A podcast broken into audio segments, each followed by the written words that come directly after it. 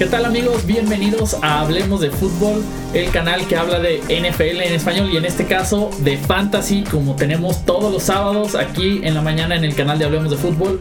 Tenemos a Mauricio Gutiérrez que nos va a ayudar con esta semana 11, con las alineaciones, a quién debemos de alinear y con quién debemos de tener un poco de cuidado en las diferentes posiciones. Mauricio, que es analista aprobado por Fantasy Pros y fundador de estadiofantasy.com. Mauricio, ¿cómo estás? ¿Qué onda, Edgar? Muy bien, contento de estar nuevamente con ustedes para llevarles un rápido análisis de jugadores que son buenas opciones y otros que quizá no lo sean tanto de cara a la semana 11, una semana importante, bueno, todas las semanas son importantes, pero esta comienza ya eh, la parte final de la temporada regular de Fantasy y serán duelos importantes para todos, sobre todo quienes están buscando llegar a los playoffs de su liga. Claro, ya estamos sufriendo todos los que estamos en esas posiciones que vamos a entrar a, postemporada y viendo qué tenemos que hacer y qué no. Me gusta que te incluyas en eso, ¿eh? afortunadamente, estoy solo en una liga de fantasy y afortunadamente voy en primer lugar. Fíjate que eh, parece que eres muy listo en entrar solo a una liga de fantasy. No sabes lo complicado a veces que es tener tantas ligas. Te lo dice alguien que está en 17 ligas de fantasy. No, bueno, eso ya es, ya es otro nivel. Este, pues empecemos con la información y vamos a arrancar con la posición de coreback. Así es, Edgar. Primero, Mitch Trubisky. Me gusta mucho lo que ha hecho, salvo el pésimo juego en la semana 9. El coreback de los Bears ha estado realmente encendido, lanzando al menos 300 yardas en cuatro de sus últimos cinco juegos y al menos 20 puntos fantasy en cinco de los últimos 6. Desde la semana 4 promedia 3.17 touchdowns por juego y con esa racha seguramente al menos será un coreback 2 alto, es decir, mm, rankeado no como top 12, pero sí un poquito abajo con ese potencial para más contra un enfrentamiento complicado que puede ser Minnesota, que es el equipo decimocuarto que menos puntos fantasy permite a corebacks. Otro coreback que me gusta es Marcus Mariota de los Titans enfrentando a los Colts. Sorprendió contra los Patriots lanzando 16 pases en 24, perdón, completando 16 pases en 24 intentos, 228 yardas y dos touchdowns, agregó 21 yardas por tierra. Fue su tercer juego consecutivo con al menos 220 yardas por aire y el segundo consecutivo con múltiples touchdowns y con al menos 20 puntos fantasy. Esta es la producción que estábamos esperando de Marcus Mariota desde el principio de temporada. Parece ser que el engranaje ofensivo de los Titans por fin está sucediendo, eh, anda bastante bien y creo que puede continuar en, esa, en ese tenor, sobre todo contra una defensa de los Colts que viene de permitirle a Blake Bortles 26 pases completos, 320 yardas y dos touchdowns. Por último, de las buenas opciones de coreback, Dak Prescott, quien enfrentará a Atlanta, un coreback que también últimamente ha estado enrachado, una buena semana 10 contra Filadelfia, completando 26 pases, 270 yardas y dos touchdowns al menos 20 puntos fantasy en tres de sus últimos cuatro juegos. Y lo mejor es que está cuidando mucho el ovoide. Solo ha lanzado una intercepción en esos últimos cuatro enfrentamientos. Y la defensa de Atlanta suele ser una coladera. Es el cuarto equipo que más puntos fantasy permite a corebacks con 23.63 en promedio por juego. En, el otro, en la otra cara de la moneda, las malas opciones. Eh, comienzo con Ryan Fitzpatrick. Yo no sé si ya se acabó la magia de Fitzmagic y eh, comience a hacer otra vez eh, Patrick. Realmente es complicado decirlo. En la semana 10 contra Washington, los pases completos que tuvo fueron números normales a los que había estado teniendo. Las yardas, lo mismo. De hecho, el pasado fue su tercer mejor juego en cuanto a yardaje se refiere. El problema fue la falta de touchdowns. Y sin touchdowns, es complicado confiar en un coreback. Probablemente alguno de esos touchdowns que estuvieron ausentes en la semana 10 van a regresar ahora frente a los Giants, pero no hay que esperar una producción estratosférica a como nos quizá nos malacostumbró en las primeras semanas de temporada. Continuando con las malas opciones, Andy Dalton de los Bengals jugando contra los Ravens. Y aquí Andy Dalton fue opción viable en la mayoría de semanas anteriores en lo que va de la temporada, pero ha ido drásticamente a la baja. Tiene menos de 10 puntos fantasy en dos de sus últimos cuatro juegos y obviamente resintió la ausencia de AJ Green la semana pasada. El receptor estelar de los Bengals está en duda para jugar en semana 11. Yo no confiaría en que vaya a jugar, así que seguramente Andy Dalton lo volverá a extrañar.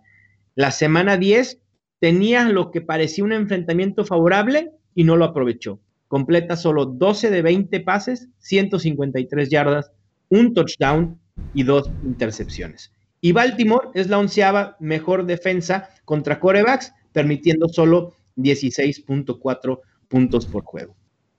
Y por último, una opción que parece ya haberse afianzado, pero como mala opción en las recomendaciones semanales, es, sí, es Alex Smith. ¿Quisieras tener a Alex Smith en tu equipo? No, no, no, no, no. creo que absolutamente nadie.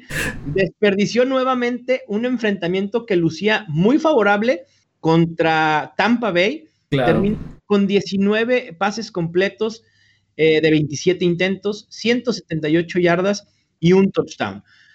Ah, me, cuesta decirlo porque no suelo ser tan crítico con, con los jugadores en fantasy, pero es el significado de la mediocridad entre 13 y 16 puntos es seguro que, Alex Smith te los va a dar.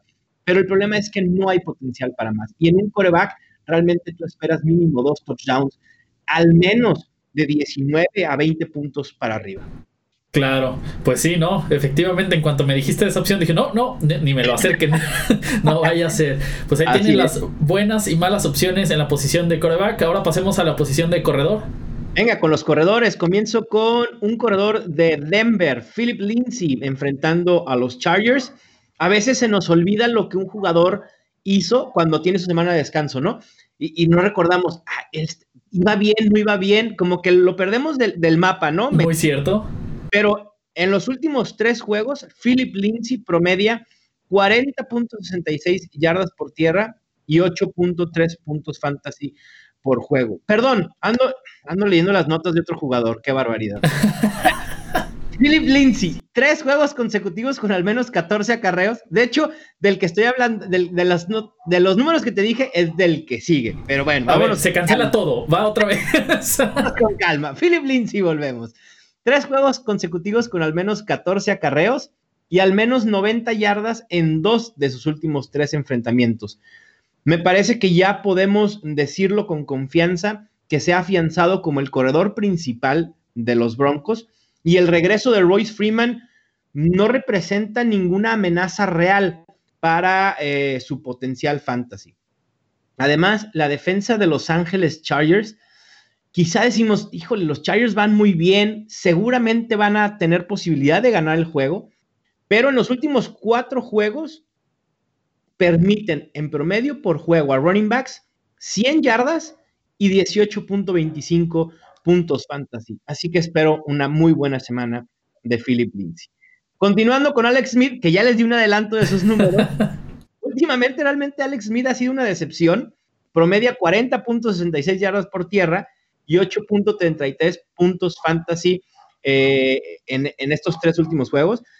Y decir, ¿por qué me recomiendas semejante bodrio de fantasy, no? Pero realmente me parece que a los Ravens van a tener que confiar en Alex Collins, quieran o no quieran. Los reportes que han salido desde el viernes señalan que Joe Flaco probablemente no vaya a jugar para el equipo Baltimore esta semana. No se sabe si su running, su quarterback sea Lamar Jackson o Robert Griffin, sea quien sea, Alex Collins en automático será la mejor arma ofensiva que tenga eh, el equipo de los Ravens. Y el enfrentamiento contra Cincinnati, pues es bastante favorable. En los últimos cinco juegos, esta defensa ha permitido 30 puntos fantasy a running backs. Y por último, sé que también es complicado confiar en este corredor, pero quizá al tener seis equipos en semana de descanso, pues vaya a ser necesario utilizarlo. Me refiero a Doug Martin de los Raiders enfrentando a Arizona. Viene de dar su mejor juego de la temporada con 92 yardas totales. Y lo que me gusta es que es su tercer juego consecutivo con al menos 11 acarreos. No es mucho volumen para un running back, pero bueno, al menos ya estamos en dobles dígitos en cuestión de intentos de, correr, de correr. El enfrentamiento es inmejorable contra Arizona, que es el tercer equipo que más puntos fantasy ha permitido a running backs. Lo único que limita el potencial de Doug Martin es, y es probable que suceda, y, ese es mi conflicto con, con, Doug Martin, es que si los Raiders se van abajo por, por una amplia ventaja, van a empezar a utilizar mucho más al corredor Jalen Richard, favoreciendo su versatilidad para atrapar pases. En las malas opciones, Edgar, comienzo con los corredores de Chicago, ambos, Jordan Howard y Tariq Cohen. Si los pueden evitar, mejor. Va a ser un juego contra Minnesota muy complicado de predecir, por lo que la utilización de los running backs también. Creo que va a ser un juego cerrado. Si tuviera que apostar por alguno de los dos, sería por Tariq Cohen, quien ha anotado touchdown en cuatro de sus últimos cinco juegos. Y los Vikings que a pesar de sus vaivenes y sus altibajos, han tenido una buena defensa deteniendo el ataque terrestre. Solo han permitido 100 yardas a running backs en un solo juego de esta temporada. Y con quien también hay que tener cuidado es con Josh Adams de Filadelfia. Y sé que muchos aquí los reportes es, Josh Adams es el corredor principal de los Eagles. Sí, probablemente sea una afirmación correcta. Sin embargo, sigue siendo un ataque terrestre por comité y uno en el que es complicado confiar en, nadie, ni en Josh Adams, ni en Wendell Smallwood, mucho menos en Corey Clement. Tiene talento Adams, creo que es el más talentoso de ese ataque terrestre, pero mientras Filadelfia no le dé más utilización, es realmente imposible utilizarlo. En ninguna de las últimas dos semanas ha tenido más de nueve acarreos, así que hay pocas probabilidades de que esto pueda suceder enfrentando a Nueva Orleans en semana 11. Y por último, Marlon Mack de los Colts enfrentando a Tennessee. Puede ser un running back 2, sí, pero tuvo problemas para correrle a una buena defensa de Jacksonville. Y aquí el problema es que no hay equipo que permita menos puntos fantasy running backs que el equipo de los Titans, con 13.16. Solo han permitido tres touchdowns a running backs en todo lo que va del 2018. Solo han permitido cuatro juegos con más de 100 yardas y en las últimas tres semanas permiten solo 44.33 yardas por juego. Así que pudiera ser eh, un duelo complicado para Marlon Mack y si no hay un touchdown para él, ahí es cuando pudiera defraudarnos sobre todo. Claro, pues ahí está la información para los corredores. Ahora, ¿qué te parece, Mauricio, si pasamos con los receptores? Vamos a las opciones por aire. Comienzo con Alshon Jeffrey de Filadelfia. A pesar de dos actuaciones decepcionantes, creo que podemos confiar en el wide receiver de los Eagles, sobre todo en un duelo en el que parece que habrá muchos puntos, que será muy abierto. La línea de Las Vegas dice que por lo menos 55 puntos. Ahí está el over u under. Yo creo que este juego se va a ir al over Así que esperen muchos puntos. Sigue siendo la segunda arma principal de Carson Wentz después de Zach y la defensa de New Orleans, pues es la defensa que más puntos fantasy permite a wide receiver con poco más de 34. A Mari Cooper, por fin a Mari Cooper se está convirtiendo en una opción sólida en fantasy fútbol. Pensé que no llegaría el día en que fuera a decir eso, pero se llegó la semana 11 y no hay manera de opinar lo contrario. Bueno, pudiera haber, pero no lo voy a hacer. En las contra Filadelfia, 10 targets, 6 recepciones, 75 yardas. Poco a poco comienza a solidificar su rol en la ofensiva eh, de los Cowboys y también familiarizándose más con ese esquema. Se ha adaptado bien, comienza a ser una buena dupla con Dak Prescott y de hecho la llegada de Mari Cooper puede que esté beneficiando también al valor fantasy de Dak Prescott. en, los, dos juegos que ha tenido con Dallas, lleva 11 pases recibidos contra los 22 pases que llevaba todo el año contra Oakland, o sea que llevábamos de ventaja. Y la defensa de Atlanta, pues bueno, es la segunda que más puntos fantasy permite a, a receivers. Y por último, como buena opción de receptores, T.Y. Hilton de los Colts. En la semana 10, 7 targets, 7 recepciones, perdón, 3 recepciones, 77 yardas. Es la primera vez desde su regreso de lesión que supera los 5 targets y las 40 yardas. Y creo que en, episodios pasados habíamos hablado de T.Y. Hilton como una opción a evitar porque no veía la confianza de Andrew Locke en su receptor. Ahora en semana 10 lo vi. Creo que Andrew Locke está confiando nuevamente en T.Y. Hilton y Andrew Locke, que viene enrachado, pues puede ser una muy buena opción, sobre todo por la razón que acabo de dar con Marlon Mack. Los Titans mm, suelen parar muy bien al ataque terrestre y eso va a abrir oportunidades al ataque aéreo. Los Titans en los últimos cuatro juegos permiten en promedio 1.66 touchdowns a wide receivers y 27.75 puntos. Así que puede ser un festín para T.Y. Hilton. Para quienes no va a ser un festín y hay que tener cuidado, como malas opciones, comienzo con Allen Robinson de los Bears enfrentando a Minnesota. Viene de ofrecer su mejor juego de la temporada, justo cuando venía regresando de una lesión en la ingle, termina con seis recepciones, 110 yardas y dos touchdowns. Lo mejor, digo, lo peor es que parece que esta actuación impresionante, la mayoría de los que lo tenemos en fantasy, lo seguramente lo dejamos en la banca. Así que ni modo. Y es poco probable que en semanas consecutivas repita una actuación en este sentido.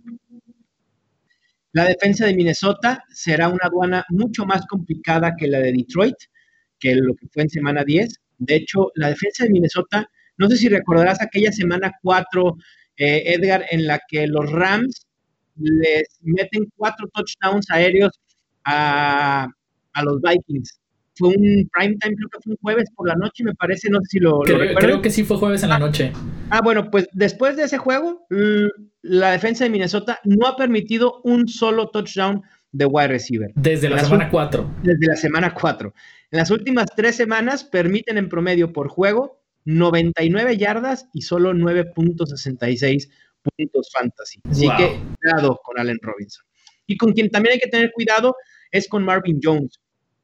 Hoy se confirmó que no entrenó y entonces Marvin Jones automáticamente creo que va a pasar a ser descartado para el juego el domingo.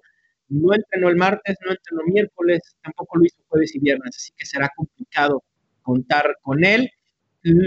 Lo bueno es que se descartó daño en ligamentos, eh, ahí un saludo para Edgar, pero está para esta semana, pues obviamente está en veremos. E incluso si hubiera jugado Marvin Jones, no me parece que era una gran opción, pues tenía dos semanas con siete o menos puntos fantasy. Y por último, Tyler Boyd, jugando en Baltimore. La ausencia de AJ Green suponía eh, que le favorecería, pero no, fue, no fue así, fue contraproducente, porque acaparó más atención de defensivos. Parece ser que AJ Green en el terreno de juego acaparaba la atención de los defensivos secundarios y le abría muchos más espacios a Tyler Boyd. En semana 10 contra New Orleans, acaba con tres recepciones y 65 yardas. Pues muy bien, ahí está la información de los receptores. Y para los que se preguntan, hay un pequeño paréntesis: el saludo para mí es porque traigo justamente una lesión en el ligamento cruzado anterior como buen deportista, pero como mal profesional.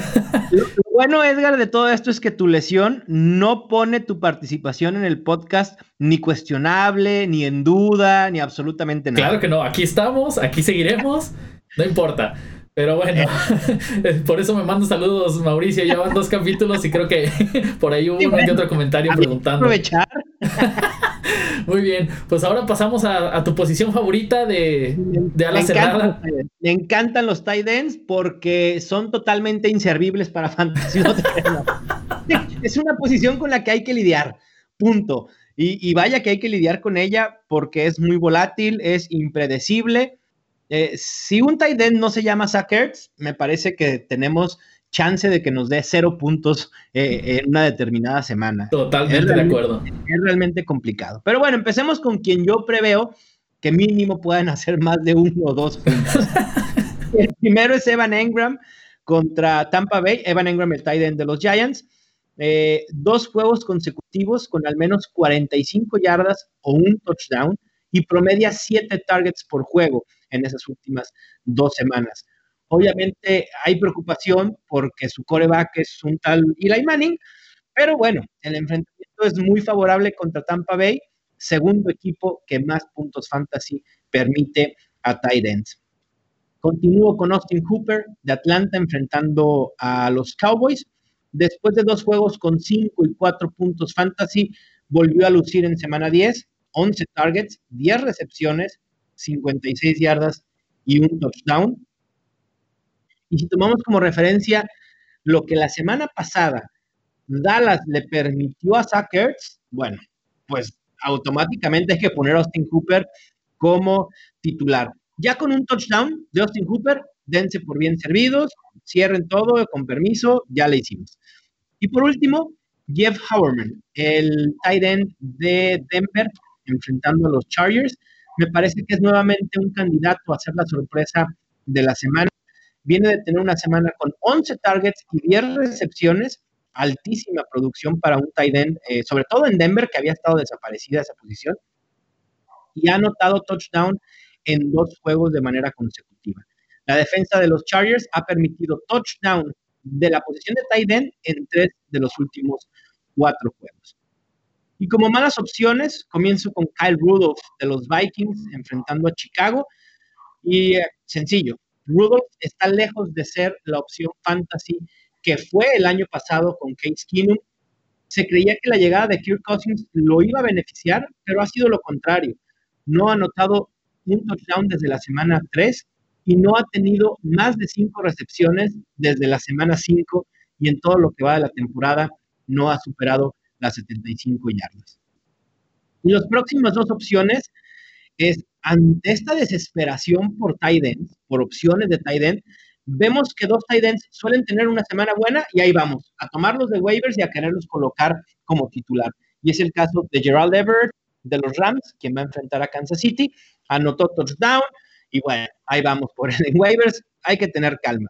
El tight end de los Rams no ha tenido más de tres targets en ninguno de los juegos en los que ha participado este año y peor aún, tampoco ha tenido más de tres recepciones. Lo único que lo salvaría en el caso de utilizarlo sería un touchdown, pero es poco probable que anote un segundo touchdown consecutivo cuando apenas en semana 10 anotó el primero de la temporada. Y lo mismo con John Smith de, de los Titans enfrentando a los Colts, semana 10, tres targets, tres recepciones, 45 yardas y un touchdown. Creo que aquí apostaría un poco más por él que por Gerald Everett, porque su utilización ha estado aumentando, pero no a niveles que pueda ser considerado una opción fantasy de inmediato para esta semana. Quizá a lo mejor en dos, tres semanas pudiéramos estar hablando de él como una opción de tight end para los playoffs de fantasy. Muy bien, pues ahí tienen la información de tight ends y pasemos por último a la, esta estrategia que nos, que nos compartió Mauricio desde un principio de la temporada de estar cambiando de defensivas, que se le conoce como streaming, si no me equivoco, Mauricio. Así es, es el streaming defenses, que de hecho no solo aplica para defensas, también aplica para kickers. Y últimamente... ¿Para quién, perdón? Para kickers, ¿sí sabes lo que son los kickers en fantasy? Creo, que, creo que esto no aplica en este podcast. Por ahí, por ahí tenía yo la idea de que...